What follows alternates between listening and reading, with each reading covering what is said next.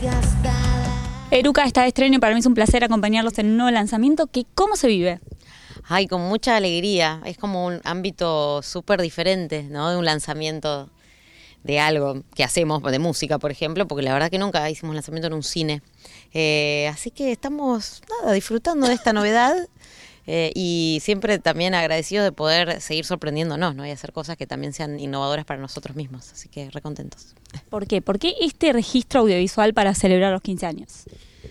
Porque no, nos gusta grabar los conciertos.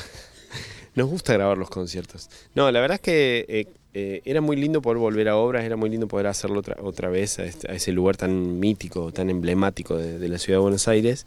Y mm, lo habíamos hecho festejando nuestros 10 años en 2017 y ahora otra vez más festejando los 15.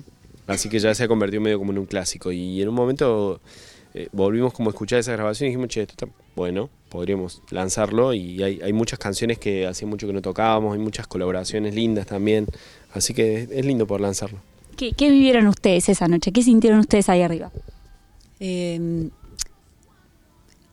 habíamos pensado durante mucho tiempo que eso no iba a volver a suceder, ¿viste? Tocar con tantas personas en un mismo lugar. Entonces fue el primer show así más, más masivo, más grande que hicimos después de, todo lo que pasó con la pandemia. Eh, así que era como una celebración, primero de, de estar juntos a lo largo del tiempo, durante todos estos años.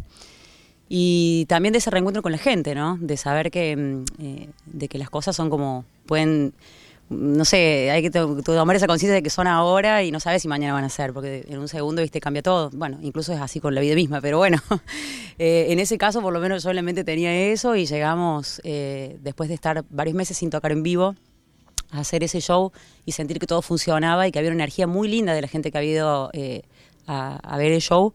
Y lo disfrutamos muchísimo porque es qué más se puede pedir no hacer música hacer canciones estar ahí que todos vayan fue tremendo ¿Y qué sienten hoy cuando ven el producto terminado ahí, el material listo? Eh, ¿Qué les pasa cuando vuelven a, recordar esa noche? Eh, está buenísimo, no sé, es un reci con mucha buena onda, mucha energía, la gente estaba muy arriba, nosotros estábamos contentos, creo que por eso también decidimos lanzarlo. Es un show que está así como está, eh, lo van a escuchar, eh, no tiene casi correcciones, o sea que van a escuchar que hay errores humanos y nos gustó dejarlos también. Eh, porque tienen ese condimento de que pasan cosas en el vivo, ¿viste? Y bueno, ya em, nos dimos eh, dos gustos, que fue lanzar dos singles, eh, uno con Hilda Lizarazu y otro con Marilina. Eh, y bueno, también como que tiene ese, ese plus el show, que, hubo dos grandes invitadas que, que pudieron ir esa noche y, y que compartimos el cumple, ¿viste? Qué sé yo, 15 años. Uno no sabe cuánto- cuántos años más vas a festejar porque por todo lo que dijo Brenda, ¿no? De, de celebrar el momento, de que estábamos ahí juntos y de que... Y nada, quedó un registro increíble y dijimos, che, hagamos esto, esto, y se fue dando esto y bueno, terminamos en el cine. Y, eh, Terminamos en el cine y si tuvieran que hacer la película de Eruca Sativa, ¿sería una película que cómica, trágica, dramática, tendría un poco de todo? ¿Qué sería? No, trágica no, trágica no. Esperemos, no sé, todavía, ¿viste? No, estos 15 Uno nunca años. sabe, uno nunca sabe, ¿viste? No, no, la verdad que trágica no, trágica no. Pero, mm, no sé, me parece como de aventura, ¿viste esas películas de aventura? Eh, que, que- que pasan cosas eh, inesperadas y hermosas. eh, y me parece que si... No sé, como que te- Eruca es, es un encuentro para mí. Eruca es como un encuentro de, de- de- de tres personas que estaban buscándose sin quererlo, eh, quizá, y, bueno, y acá estamos, ¿no? Te- tenemos otra, otra, otra. Hemos vivido una vida juntos, ¿viste? Entonces, si tuviéramos que hacer una película sería extensa.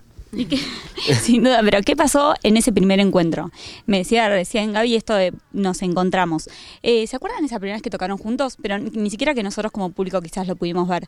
Digo, ese, ese momento íntimo de ensayo o de lo que sea. Tengo varios recuerdos, o sea, no son con Eruca, son con, bandas anteriores en las que nos juntamos a tocar. Eh, venimos de haber sido los tres la banda de una cantante solista y esos ensayos, no sé cuál fue el primero, pero sí me acuerdo la sensación de estar tocando todos juntos. Y bueno, y la sensación que siempre contamos de cuando ese día, eh, un día la cantante faltó y nos dimos cuenta que nos sentíamos como súper... Claro, sí, pero todo bien con, con ella, no, no, no era de mala onda, pero fue como que hubo una... mm, eh, nuestras energías estaban como súper acopladas, digamos, entre sí. Así que yo me acuerdo de eso, como ese primer ensayo, así que estuvimos, que nos remanejamos y dijimos, che, hagamos un trío, esto está buenísimo. Y nos reentusiasmamos. Sí, sí. Para ahí le dijeron, eh, Sí. vamos a seguir nosotros solos sin vos. Y hubo una reunión para decirle, che, estamos... Bueno, imagínate que tuviéramos nosotros, nosotros decimos, che, mira, ¿sabes qué? No, no hace... Fue duro al principio, ¿viste? Pero, pero fue, fue natural, digamos, fue, fue lindo, en verdad. ¿Qué, qué es lo más lindo de seguirse eligiendo? seguirse eligiendo, porque es una decisión de, de todos los, los días, digamos. La verdad es que hay que trabajar para eso y, y bueno, lo hacemos. Y somos bastante honestos, o por lo menos intentamos hacerlo en el sentido de que si queremos estar, estamos.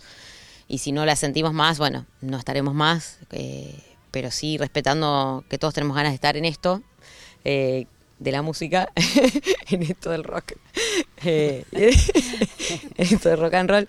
Y Eso es un chiste interno. un chiste interno, perdón. Son muchos años de chiste interno. Eh, nada, disfrutando, qué sé yo. Tampoco hay que hacerse mucho la, la cabeza. Me parece que es natural. Si fluye, fluye. Y si no fluye, bueno, hay que ser como eh, sinceros con eso y, y nos elegimos todo el tiempo. Esto que pasó recién pasa, por ejemplo, arriba de un escenario. O sea, hay un, hay un lenguaje interno que nosotros no vemos desde ahí abajo cuando estamos presenciando un show. Sí, sí. Por ejemplo, si en una parte de un tema eh, yo me doy vuelta y le hago a Gaby. Ella sabe que es, ¿me entendés? Y eso también. y ha pasado mucha agua bajo el puente, para que nos reamos de eso, que fue todo un drama en su momento. Y más. Pueden- Y más, pasar, y más, y más. Pueden pasar, pueden pasar muchas cosas, pueden pasar muchas cosas. Pero, Pero bueno, eso lo dejamos para la película. Todo Claro. eso hay drama, hay drama. lo que lo, lo di- lo difícil es a veces que, que a veces nos ha pasado cuando que teníamos que no sé suponete filmar un videoclip o cosas así y, el- y- y se genera una tentada imposible de frenar y han pasado horas digamos en las que no no y no no se puede no se puede no se puede y estamos no nos podemos ni mirar que nos tentamos y es te- terrible Yo creo que más que una peli sería una serie. Podríamos hacer una serie de Una Luca. serie Una medio serie. Tiene muy-. Sí. Tiene buena Sí, data. la- sí, la porque hay de mucha data. Y no hemos contado de Nada. la intimidad como personas y amistades, digamos, de no hemos contado nada. Nada. una buena serie, La estamos ¿sabes? reguardando para que cuando vengan hagamos. Mirá, ya la, la carita de Jorge, mirá. El manager ya abrió los ojos. Dijo, "Epa, epa, una buena serie. Tenemos un montón de historias que no se saben. Parece que no, que no pasa nada en Eruca, pero hay, Pero hay, drama. Porque viste que tiene que tener un poco de drama la serie. Hay drama. hay drama. Aparte, en 15 años imagino que hay de- hubo de todo, ¿no? Y aparte hay cosas que no tienen lógica, somos como una familia también. Entonces hay muchas cosas que no tienen mucha lógica, que no tienen mucha explicación ni lógica. Que si te la cuento, por ejemplo, en una serie, vos de- dirías, no, sí, nada. esto lo exageraron para la serie. Es lindo, porque aparte van saliendo las can- muchas canciones salen de esas historias de vida que hemos ido viviendo ya juntos. Totalmente. Entonces podría ser una escena, imagínate una escena así toda re dramática y sale la canción sonando de fondo, está Ah, bueno. sí. O cuando vas a tu casa y compones la canción, ¿viste? Igual lo haría como en un tono medio, medio ácido. Un drama medio ácido. No, y- medio, ácido. medio punto comedia. Ah, ¿viste? obvio, sí, todo así medio... Todo medio bizarro, sí, tiene sí, que ser sí. así gracioso. Sí. Van a meterse a trabajar en nueva música esta semana o en los próximos días. Eh, se vienen historias, por ejemplo, que pasaron. Recién me decías, muchas de las canciones surgieron de historias nuestras, de entre nosotros. ¿Se vienen nuevas historias que nosotros vamos a conocer? Sí, siempre. Eh, medio que la música te va diciendo lo que tenés que lo que tenés que decir en esa letra, ¿viste? Es como medio va todo de la mano. Si la música te inspira a contar alguna interna, la contás en un modo poético y bueno, eh, queda ahí.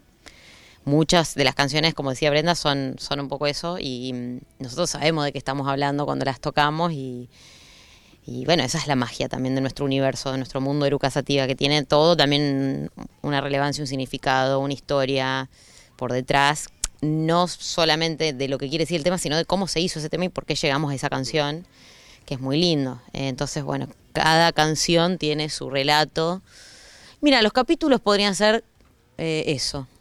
¿Viste? Ah, Nombres de los temas y, por ejemplo, un tema, eh, claro, un capítulo se llama Para que sigamos siendo y bueno, y bueno, se cuentan cosas. Po- Podría participar de un cameo así de la serie, un momento de entrevista. Sí, dale. ¿Puedo, puedo hacer algún personaje así pasajero? de Gaby, por ejemplo? A ver. ¿Quién haría de mí? Y Brad Pitt es como la, la- Brad Pitt es como la primera opción. Lo que pasa es que no sé si estará no sé si estará disponible. Digo por el parecido físico, ¿no? Evidente. Eh, si no, otra opción sería Javier Bardem, ponele, o, o, no sé, alguien como, me- si no, no sé, el gordo Porcel, el gordo Porcel, si no podría ser otra, otra opción.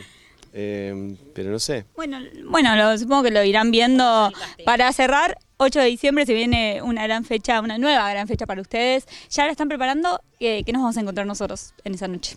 Uf, no, mucha- muchas cosas van a suceder a todo nivel. Así que prepárense, el 8 de diciembre estamos preparando un showzazo en el Movistar Arena, a la altura de una arena como esa. La- eh, nada, un show inolvidable. 8 de diciembre. Bueno, ahí vamos a estar. Muchas gracias chicos y éxitos en todo lo que sigue.